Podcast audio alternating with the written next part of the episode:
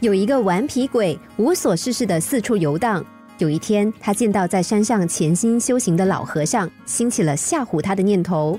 于是，顽皮鬼变化成无头鬼，走到老和尚的面前。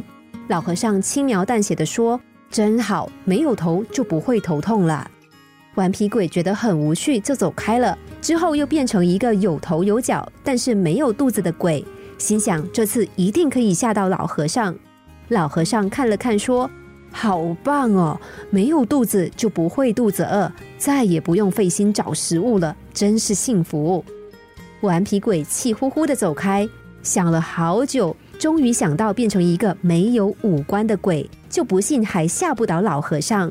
老和尚还是淡淡的说：“没有耳朵就听不见扰人的噪音，没有眼睛就看不见人间的丑陋，没有鼻子就不会流鼻水。”没有嘴巴就不用辛苦的说话，真是值得高兴。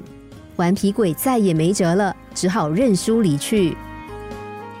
如果你什么都没有，问题也没有，也就没有什么好抱怨的了。如果你有水喝，有床睡，有工作做，有房子住，那就别再发牢骚了。你只是忘了要感恩。有一次刮台风的时候淹水，一对乞丐父子看见了，儿子说。爸爸，很多房子都被水淹了。